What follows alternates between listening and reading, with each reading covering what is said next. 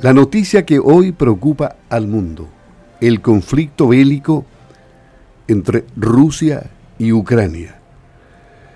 Y para eso vamos a conversar con Beatriz Hernández, cientista política, analista internacional, académica de la Universidad Diego Portales y doctora en estudios europeos, de nacionalidad española, pero está 16 años en Chile y la tenemos en la línea telefónica porque ella nos va a aclarar muchas dudas respecto a este conflicto bélico que hoy mantiene en ascuas al mundo y las economías atentas o tambaleando, los mercados sufriendo.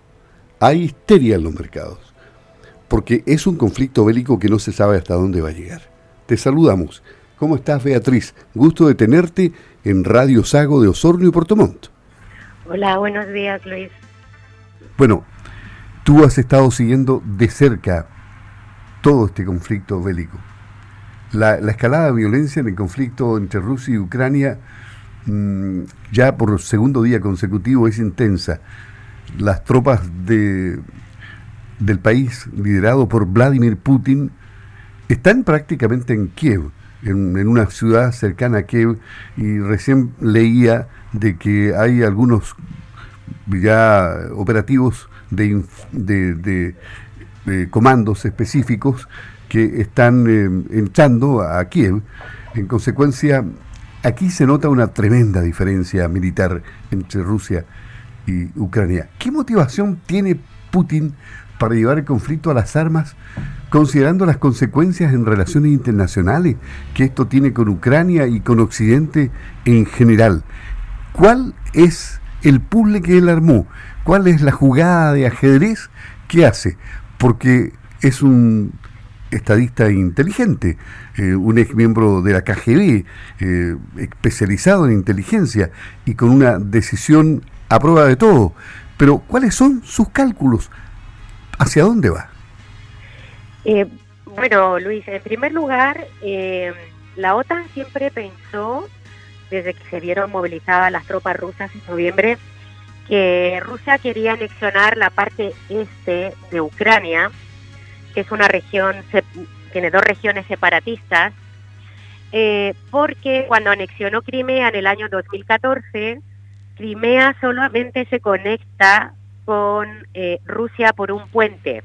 Es una península que se conecta por un istmo, por un puente.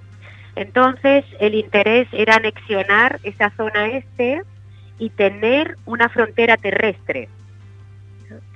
Pero eh, los ataques a la capital, a Kiev, han cambiado el, el, rumbo de la guerra y ahora se ve que los objetivos de Putin no solamente es anexionar esa parte prorrusa, sino cambiar el gobierno de Ucrania, porque para Rusia evidentemente eh, no le interesa tener un gobierno pro Unión Europea, un gobierno democrático, sino un gobierno más afín a Putin como lo es Bielorrusia, un aliado. Entonces, lo que vamos a ver ahora es eh, un cambio de gobierno en Rusia una vez, digamos, que finalice la, invasión eh, terrestre, naval, aérea, y que Rusia vuelva a estar en la órbita de la, lo que ya fue antiguamente la ex Unión Soviética. ¿Qué objetivos tiene Putin? Evidentemente, Rusia desde la caída del muro fue en decadencia política y económica, pero Rusia después de 20 años de gobierno lo que quiere es ser una potencia, un poder internacional. Y lo que vemos es un contexto donde hay un sistema, digamos, internacional con nuevos actores, Hoy en día está China, poder económico. Rusia no es un poder económico, pero sí quiere ser un poder en este, en este tablero internacional. Entonces, en ese sentido, cualquier país que quiera ser una potencia necesita tener eh, unos países aliados, un entorno regional donde, donde consiga tener ese poderío hegemónico. Eso es lo que busca Rusia. Yo no estoy de acuerdo con Biden de que quiera establecer una Unión Soviética, porque la Unión Soviética era comunista, ese no era el objetivo de Putin, pero sí una región afín a eh, su ideología, que es mucho más una ideología en el que no existe la democracia, hay una dictadura, es muy conservador, eh, tanto Putin como el partido que gobierna en, Rusia son partidos muy conservadores, y eso choca mucho con eh, el liberalismo, la democracia que impera en Europa. Por otro lado está el tema de la seguridad. Ucrania quería formar parte de la Unión Europea y además de la OTAN. Y eso, claro, eh, desde hace años eh, Rusia se ha sentido amenazada por la OTAN. así que ha sido, digamos, una reacción después de ocho años en los que Putin ya decidió invadir eh, eh, Crimea y anexionarse Crimea, en el que finalmente va a conseguir su objetivo, porque la OTAN está totalmente dividida. Entonces, para mí es una ventana de oportunidad. Eh, tanto el contexto económico en la Unión Europea, en, Estados Unidos, hace impensable que estos países vayan a intervenir y contraatacar. Entonces, solamente se están tomando medidas de sanciones económicas para aislar internacionalmente a Putin en los mercados financieros y también eh, políticamente. Pero para eso Putin ha tenido muchos años para prepararse y lo que vemos es una alianza muy importante de Rusia con China. Rusia no está solo, eh, va a sustituir los mercados financieros europeos y norteamericanos por los chinos, ya le está vendiendo el gas a China también a través de la construcción de un gran gasoducto con China. Entonces la Unión Europea, que era su principal mercado y su principal inversionista, está siendo sustituido por China. Así que Putin, digamos que ha planificado durante todos estos años, estos últimos ocho años, y se ha dado cuenta que la Unión Europea son 27 países, pero no tienen una unidad en política exterior y en seguridad. Y en el caso de, Estados Unidos, que se retiró de Afganistán, que no tiene una ciudadanía proclive a intervenir en ningún otro país militarmente. Eh, y esto ha ayudado a que Rusia vaya a conseguir sus objetivos, que es derrocar al gobierno ucraniano eh, instalar un gobierno, no sé si a través de elecciones o designado, pero será un gobierno prorruso. Ahora, se preparó también económicamente Putin, porque se dice que acumuló gran cantidad de reservas que le permite hacer esta guerra. ¿De reservas económicas? Efectivamente. Sí, por eso digo que está planificado y él sabe muy bien lo que está haciendo eh, es un es un gran estratega, como tú indicabas.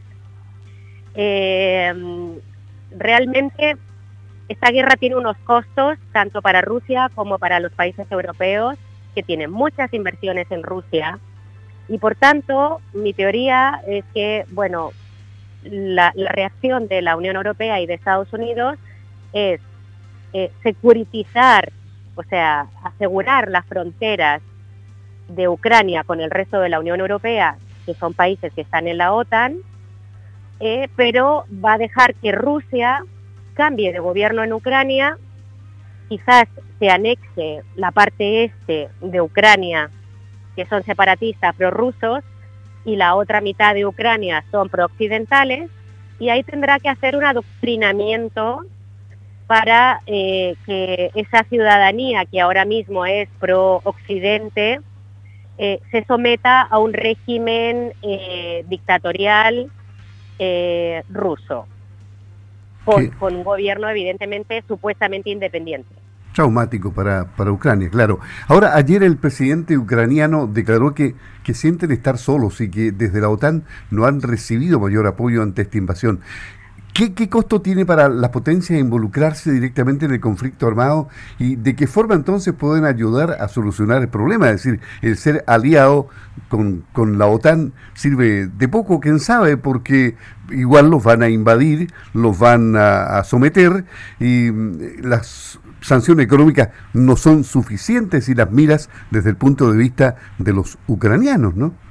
No, no son suficientes. Efectivamente, hay sanciones económicas desde el año 2014, bueno, eh, pero eh, eso no ha evitado la guerra.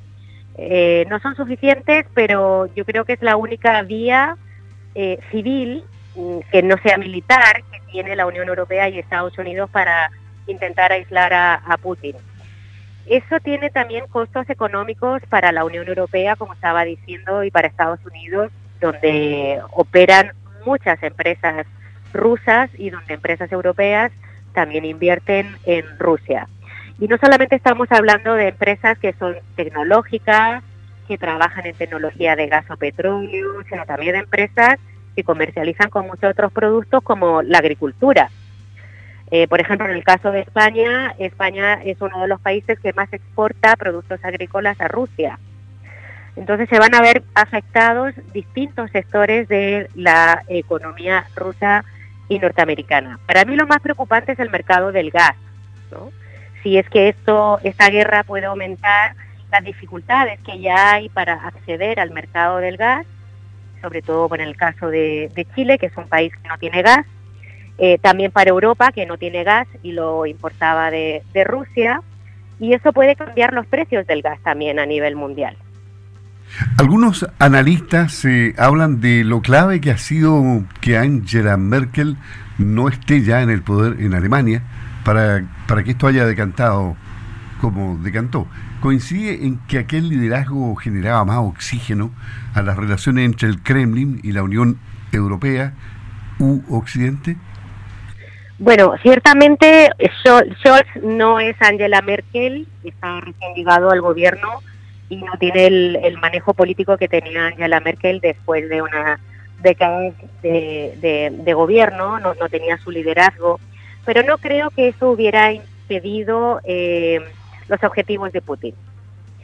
Eh, realmente cuando estaba Angela Merkel también en el gobierno, cuando se impusieron sanciones económicas y diplomáticas a Rusia, en el año, en el año 2014. Los países de la Unión Europea estaban divididos también y Alemania es uno de los países que más intereses tiene en el gas ruso. De hecho, hay muchas inversiones de Gazprom, la, la empresa de gas rusa en Alemania, y se estaba construyendo el gasoducto, el Nord Stream 2, eh, por el mar Báltico. Entonces, eh, lo, que aquí es interesante de ver es que a Rusia no le ha interesado negociar, no le ha interesado negociar diplomáticamente ni tampoco a nivel económico, porque evidentemente para negociar y haber evitado la guerra, los países europeos, Estados Unidos habrán puesto un paquete económico, digamos, de cooperación, de inversiones con Rusia, que Rusia ha rechazado. Claro, es decir, es el, el trofeo, el trofeo más grande, Ucrania que, cualquier paquete de compensaciones. Ahora, después de Afganistán... claro, Ucrania tiene minerales importantes, pero para Rusia lo más importante siempre fue la península de Crimea porque era su salida al mar por el sur. O sea, si nosotros vemos el mapa, Rusia tiene salida al mar en el norte, pero no tiene una salida al mar en el sur, en sus fronteras. Y Crimea, desde la época de Catalina la Grande, la, eh, em, emperatriz, digamos, de, Rusia, eh, Crimea fue una joya para Rusia.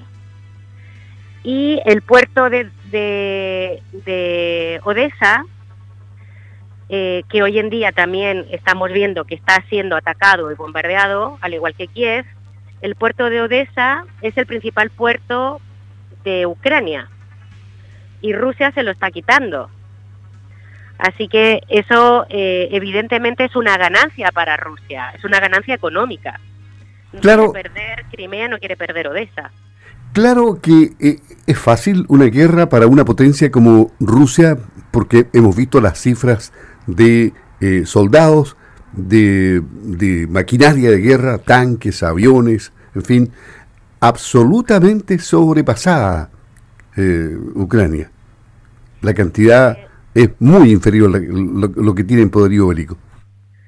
Sí, efectivamente, Rusia tiene unos 900.000 efectivos soldados y Ucrania tiene 200.000, pero además de los efectivos eh, a nivel, digamos, militar, está toda la tecnología que hay detrás. Entonces, eh, es una guerra asimétrica totalmente y sabemos que Ucrania va a caer. O eh, la Unión Europea ya es consciente de que eh, Ucrania va a cambiar su gobierno próximamente y que va a ser un gobierno prorruso. Ahora, después de Afganistán, ¿es tan preponderante, tan importante el rol que juega Estados Unidos en el conflicto o, ya no es el mismo Estados Unidos de antes? No, no. Como indicaba antes, eh, Afganistán no fue una invasión, fue un, ataque de Estados Unidos y los aliados de la OTAN a partir de una resolución de Naciones Unidas porque eh, que fue muy difícil de conseguir también porque el gobierno afgano estaba encubriendo a eh, terroristas talibanes que habían atacado la, las Torres Gemelas, el Pentágono, etcétera. Entonces, eh, la seguridad para Estados Unidos en ese momento estaba pensada en una seguridad a nivel de terrorismo internacional. Aquí lo que se piensa es la seguridad en los países de la OTAN, porque Ucrania no forma parte de la OTAN, entonces se va a asegurar las fronteras de la OTAN desde Ucrania, desde la frontera ucraniana, para que no pasen los rusos a cualquier otro país que sea de la Unión Europea o de la OTAN. Estados Unidos en el 2003, en el 2004, todavía era un poder hegemónico, pero ahora tenemos otros actores que son China, que es un poder económico muy fuerte, eh, tiene el 20% de, del PIB mundial, de la, del comercio mundial. Entonces, realmente no es la misma situación el 2003 cuando, cuando se invade Afganistán y, 2000, y 2004 Irak que hoy en día en el 2022. Estados Unidos como potencia no es la única, no es el poder hegemónico y hay otros poderes evidentemente que están contrarrestando no solamente el poder hegemónico de, Estados Unidos, sino también lo que son los valores occidentales, el, el, valor, digamos, de la democracia, porque, por ejemplo, lo que quiere China también con Xi Jinping es demostrar que un país comunista puede ser exitoso. Bueno, claro, de hecho China lo ha demostrado. Em, ahora bien, eh, ¿Cuáles son las vías de desarrollo de este conflicto? ¿Qué, tiene que hacer el resto del mundo para evitar que siga una guerra de mayor proporción? ¿Lo que está haciendo y nada más? No va a haber una guerra de mayor proporción. Eh, ¿Por qué? Porque Estados Unidos y la Unión Europea no van a intervenir militarmente. Eso lo tienen bastante claro. Eh, por eso estaba indicando que lamentablemente se va a dejar que Rusia cumpla con sus objetivos y para mí es un gran triunfo de Putin. Eh, y, en ese sentido, como tú indicabas, sí, es un debilitamiento de la OTAN, de Naciones Unidas, de lo que es el sistema internacional. Ahora, la OTAN está muy dividida en torno al tema de Ucrania, de qué hacer si realmente, como Ucrania no es parte de la OTAN, no tiene ninguna obligación de intervenir. no sabemos qué pasaría si Rusia avanza de las fronteras de Ucrania hacia otros países como Polonia, por ejemplo, que sí son parte de la OTAN y de la Unión Europea. Pero eso lo veo bastante improbable. Yo creo que por ahora el objetivo de Putin solamente es Ucrania. Y finalmente, Rusia tiene aliados latinoamericanos como Nicaragua, Venezuela, Cuba. ¿Qué consecuencias traerá al continente el desarrollo de esta guerra? ¿Ninguna? ¿O, económica solamente?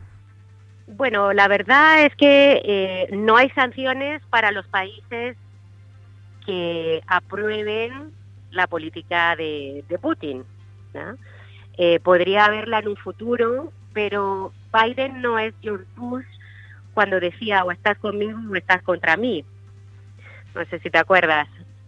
Eh, realmente estos países tienen un apoyo ideológico, un apoyo político, porque son países que también están en contra del eh, establecimiento, el establishment así como occidental, ¿no?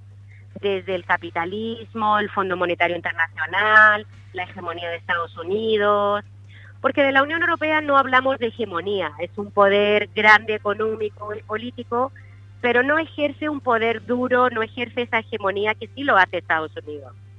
Entonces, todos estos países, evidentemente, lo que están haciendo, apoyando a Putin, es decir, estoy en contra de esa de ese poderío de Estados Unidos. Muy bien, muchas gracias eh, Beatriz. Beatriz Hernández, cientista política, analista internacional, académica de la Universidad Diego Portales y doctora en estudios europeos con 16 años en Chile. Ella es de nacionalidad española. Es una Biblia, un libro abierto. Y muchas gracias por habernos dejado muy bien orientados respecto a lo que está pasando en este conflicto bélico, donde obviamente Rusia es el eh, que tiene la mayor fuerza. El, eh, el poderío militar, su peso específico es aplastante. No hay ninguna duda que lo que tú dices así va a ser y Ucrania va a caer bajo el yugo ruso. Muchas gracias, ¿eh? muy buenos días. Muchas gracias a ti, Luis, y un saludo eh, para todo el sur de Chile, desde Osorno a Puerto Montt.